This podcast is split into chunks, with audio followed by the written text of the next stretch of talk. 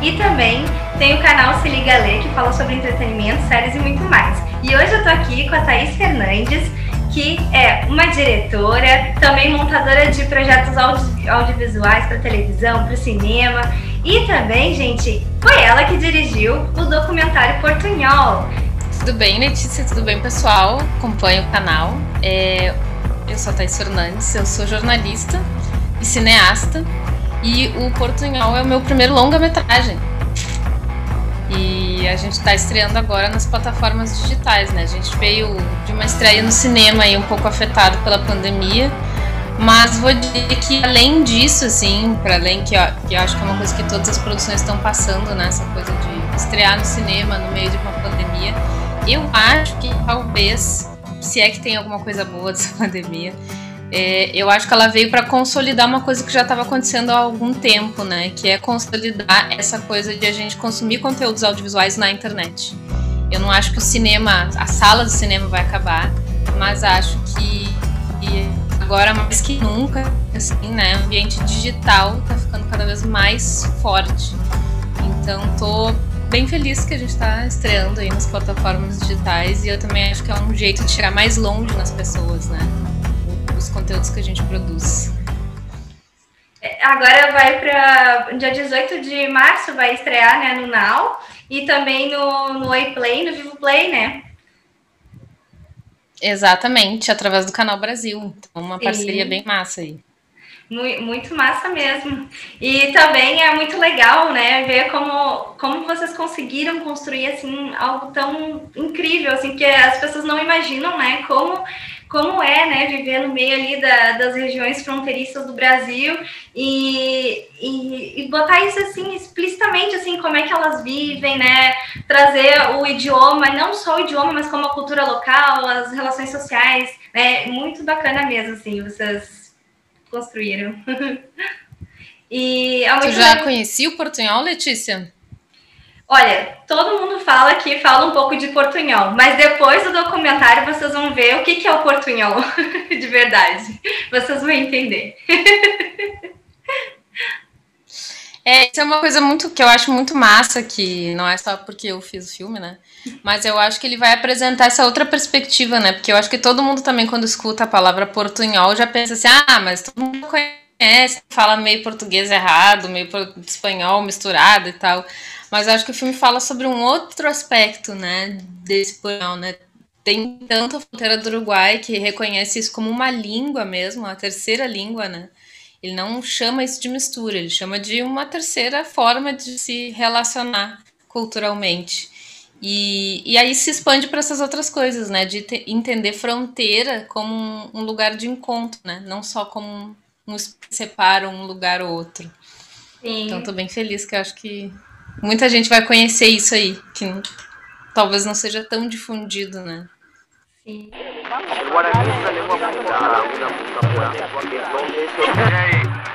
E você quer saber aqui na fronteira?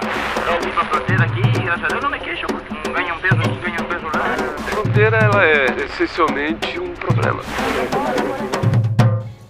A fronteira para mim é para mí que no significa nada. Estos somos pueblos originarios, todos con la frente en alto. Somos pueblos originarios y con mucho orgullo. Pehendupona, estaba pendebe pura heche, ayapoba, ayapo entero bepe. Una fusión en realidad no tenía que ser frontera, tenía que ser fusión. Porque todos adoptamos la cultura que vive al lado. Solo con un paso ya estamos en otro país. Solo falar también el portuñol, como dicen en portuñol. Bota o chaleco, saca o chaleco, tô ressabiado, não tem mais jeito. Bota o chaleco, saca o chaleco, é o entender e o prefeito. que a gente pode misturar tudo, a língua de Homero com a língua dos Guaranis, e o português de Camões, e o espanhol de Cervantes. A gente é livre, né? Somos um povo sofrido vivendo assim, sem bandeira. Para os algozes, nossas vozes é o cipó de aroeira. Dos quilombo no lombo de quem cria as fronteiras. Que é para fugir deste abismo mesmo que nos detenga em Ladoana. Pois a cancela não cancela essa força, esse amor, essa primavera bela. De arremate, um mate, o mato, andar descalço nesse pasto, os passos, os pássaros, toda a magia da manhã. Um brinde para Pachamama.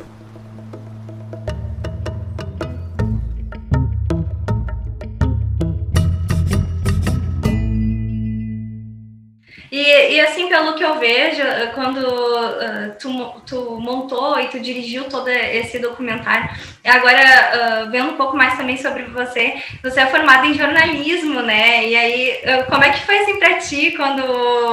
Porque assim, uma, uma coisa é tu sair da faculdade, se formou e tal, e também depois a partir de 2007 tu começou a fazer, né, montar projetos audiovisuais e ser diretora, e hoje tu trabalha também com uh, dramaturgia no teatro e também direção, né, e agora tu está com projetos uh, mais voltados para o público infantil, mas como é que foi para ti, assim, uh, fazer parte, assim, de um documentário como esse, assim?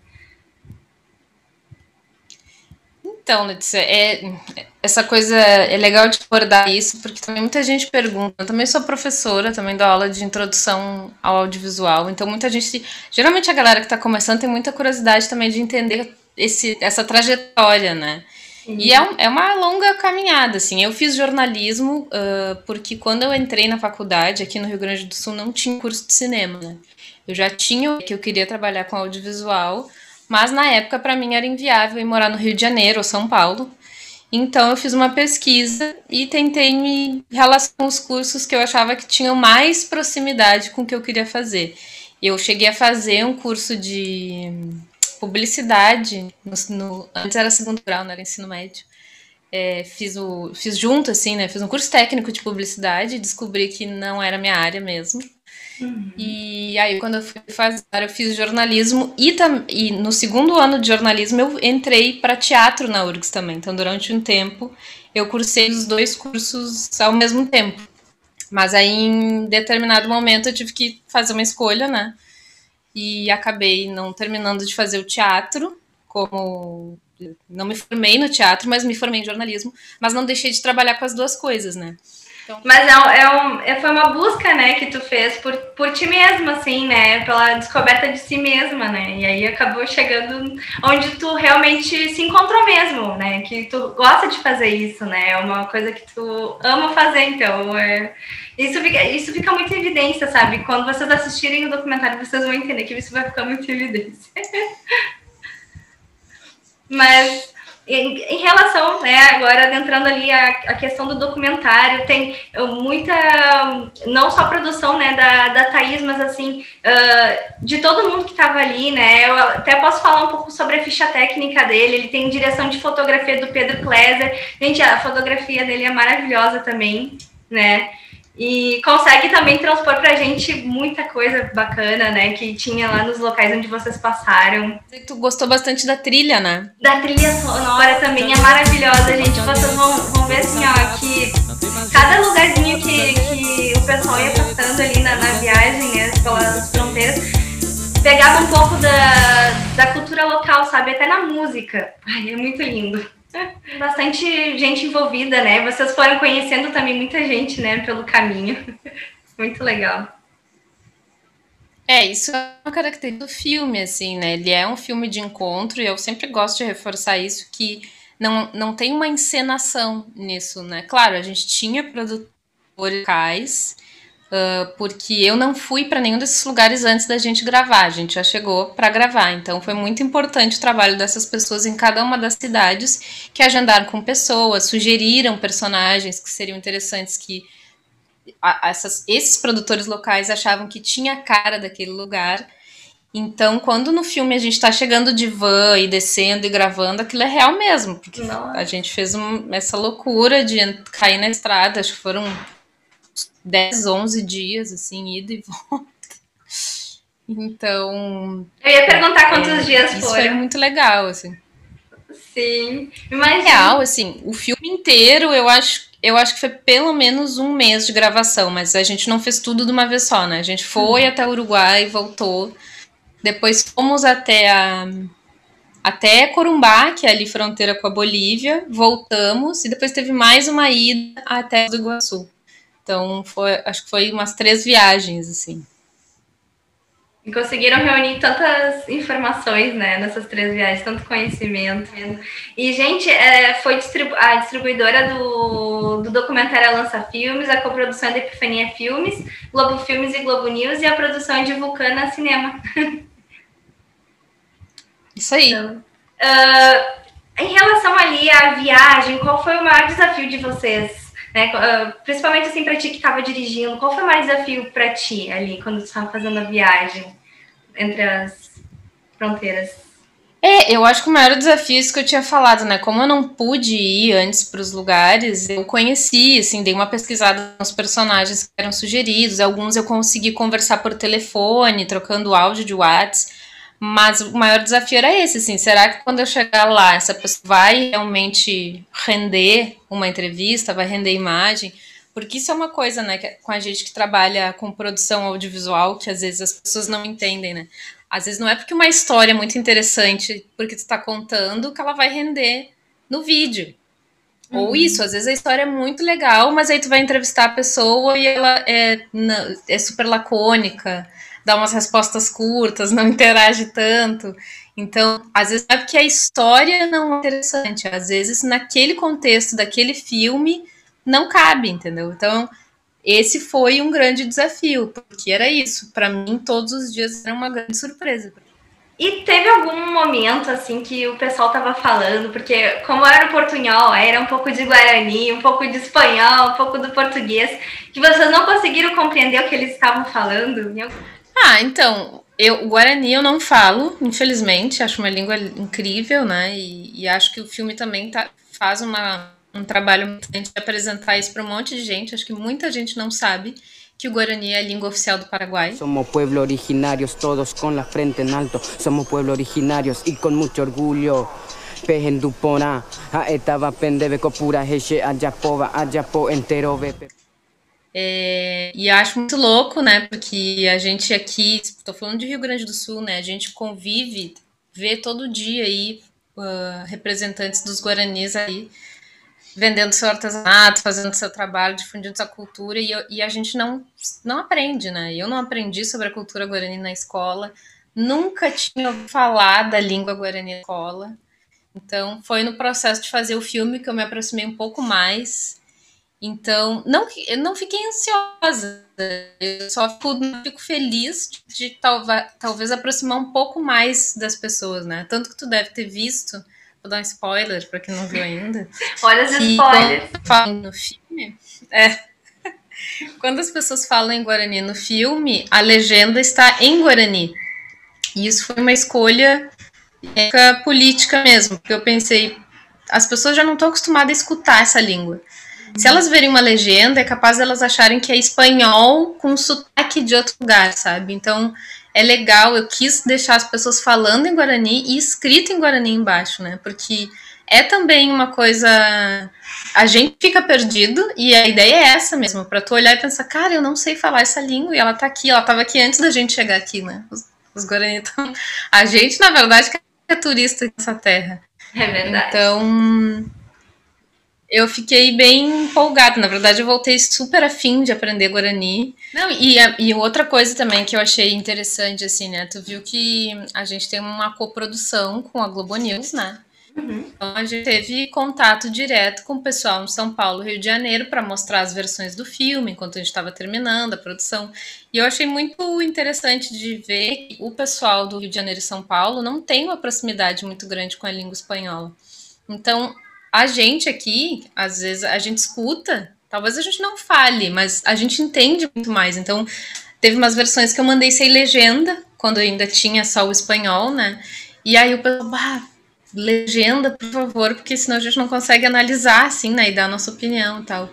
E aí eu acho isso também muito sintomático, né? De como a gente se relaciona com, com os nossos vizinhos. Se tu pensar geograficamente, Rio de Janeiro e São Paulo tá bem mais longe da fronteira, né?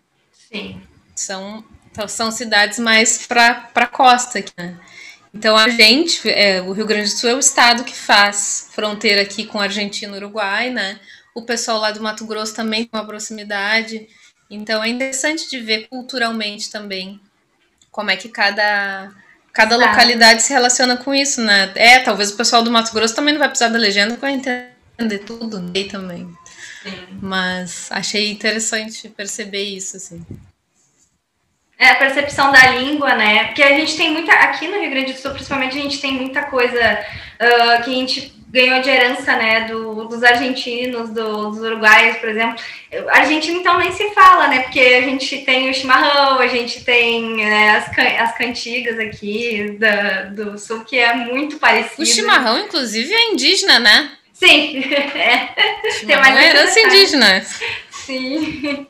Mas ficou muito marcado pelos argentinos também, né? Aqui da, da nossa, nossas fronteiras. Na verdade, tem, tem uma coisa bem interessante que eu também fui descobrir na pesquisa para o filme, né? Que o Rio Grande do Sul, o portunhol aqui do Uruguai, ele é resultado de uma função de, de fronteira Olha, agora voltamos à aula de história no colégio. O Tratado de Tordesilhas lá, que ficou naquela estica e puxa de que parte é de Portugal, que parte é da Espanha, e aquela região ali do norte do Uruguai, que faz fronteira com a gente, aqui Rio Grande do Sul, ficou no meio do caminho desse o que, que é do Uruguai, o que, que é do Brasil, o que, que uh, desculpa, o que, que é da Espanha, o que é de Portugal. E, esse, e essa galera que ficou no meio, numa hora que trocou a fronteira, uh, o que virou da Espanha. Eu acho que teve uma empurrar a fronteira da Espanha, mas tinha uma galera espanhola morando na área que agora tinha virado Brasil. Então, essa mistura de línguas ali é muito particular e específica. Então, também isso é outra coisa legal da gente pensar o portunhol, né? Ele não é igual. Falar portunhol não é dizer cacuela. Falar portunhol faz parte de toda uma cultura regional mesmo, né? E mesmo ali no Uruguai, o portunhol que acontece em Rivera, com Santana do Livramento, que foi onde a gente visitou, é diferente do portunhol do Chuí, por exemplo, que tem outras palavras, outras interações culturais. Então, isso, infelizmente, né, 70 minutos, não dá tempo de ir em todas as fronteiras e mostrar todas as maravilhas, mas eu acho que o nosso filme consegue dar uma pincelada aí nessa, nessa diversidade. Consegue mesmo. E, e assim, vocês, uh, quando assistirem o, o, documentário, vocês têm que prestar bastante atenção, porque as coisas, como é muito dinâmico o documentário, vai passando muito rápido pra gente, quando a gente tá olhando. E eu fiquei assim, nossa, mas será que eu perdi o tempo ou o lugar onde estão passando? Peraí, eu vou voltar um pouquinho, daí eu vou voltar um pouquinho. Ah, realmente, eles estão agora em outro, outra localidade. tipo, até pela, pela sonoridade do, das pessoas falando, dava pra ver bastante diferença, né, também. Ah, que legal. Olha aí, então, consegui. Conseguiu Porque mesmo. isso era uma, era, um, era uma coisa de propósito mesmo. A gente começou a editar e aí o meu montador em algum momento perguntou assim: ah, tu, será que a gente segue cronologicamente a viagem e diz, ah, agora a gente tá no Uruguai, agora a gente tá. Esse cara, se a gente tá querendo falar de mistura, eu acho que do meio pro final vamos chutar o pau da barraca mesmo, entendeu? E a ideia é justamente falar disso, já não importa mais em que lugar a gente tá, a gente tá falando desses personagens de fronteira. Então, que bom que tu sentiu isso, que essa era a ideia mesmo. Senti. O negócio é quando piscar, né? Dá uma voltadinha ali para vocês entenderem melhor. Porque, assim, é, eu acho que é, é, por isso que, assim, que ficou mais dinâmico ainda. Porque se vocês colocassem uma linha reta, assim, não, acho que não seria a mesma, não daria o mesmo impacto, sabe, na gente que tá assistindo. Eu acho que. Ah, que bom. Acho que ficou muito bacana o jeito que vocês construíram. Tu acha que algum dia, né, no meio de tantas culturas que se unem, tantas línguas que se encontram e se formam, e é uma língua rica, né, o portunhol, porque envolve não só a, a, o idioma, mas também as culturas e, o, e, a questão social ali, né, do pessoal. Tu acha que um dia poderia vir a se tornar uma língua oficial? Ai, Guria, língua oficial eu espero que não, vou te dizer. Porque eu acho é? que torná-la oficial talvez é querer colocá-la dentro de regras. Hum. E eu acho que a grande beleza dela é justamente que ela pode ser qualquer coisa. Tanto que qualquer coisa que eu quero dizer, assim, ela, ela existe nessa troca. Então não, não tem como tu dizer que tem uma gramática do portunhol. Sim. Até nas legendas, você deve ter percebido que vários trechos eu fiz questão de deixar literal o que a pessoa está dizendo. E muita gente pode olhar aquilo e dizer, ah, não, mas aqui tá com um erro de grafia. Não, não é, porque é assim que a pessoa fala. Então, quem é que diz que está certo ou errado, né? Eu acho que se a gente oficializar e querer dar um. botar ele numa caixinha, talvez ele perca essa força que é justamente dessa mistura, né? Então, não sei o que, que vai acontecer, mas eu, se eu tivesse voto, eu diria que é melhor não oficializar nada. e agora sim, falando em relação, né, o que, que tu gostaria de falar pro público, né, pra, quando for assistir o documentário, assim, o que tu gostaria de acrescentar, assim, pro público que vai assistir o documentário, além de tudo que a gente já falou aqui. Guri, eu só tenho, tenho que dizer pra ir ver. Essa. Assistam. E indiquem para as pessoas, mesmo que vocês não gostem, indiquem para os inimigos também. E é só alegria esse documentário. É um documentário que traz muito conhecimento, muita história, né? Tanto geográfica quanto cultural e muito, muito dessa. é, não esqueçam também de seguir a Thaís Fernandes no Instagram. Vou deixar todos aqui na, na descrição desse vídeo. e assim, corram lá e assistam, né? Quem aí tem Now, quem tem o Vivo Play, ou... Mas muito obrigada mesmo, Thaís. Assim, foi maravilhosa, maravilhosa a nossa entrevista. Foi maravilhoso conversar contigo aqui no Caixa Entrevista. É, como eu já te falei, né? O documentário é muito rico, né? Tá de parabéns. Assim, eu desejo, eu desejo todo o sucesso, né? Pra ti, pra produção toda do filme, né? Todos os envolvidos. Não, que isso. De novo, eu que agradeço o espaço, né? E isso aí, vamos ver Portunhol, gente. É, vamos lá assistir. tchau! Tchau, Thaís. Tudo de bom. Tchau, tchau, querida. Sucesso sempre.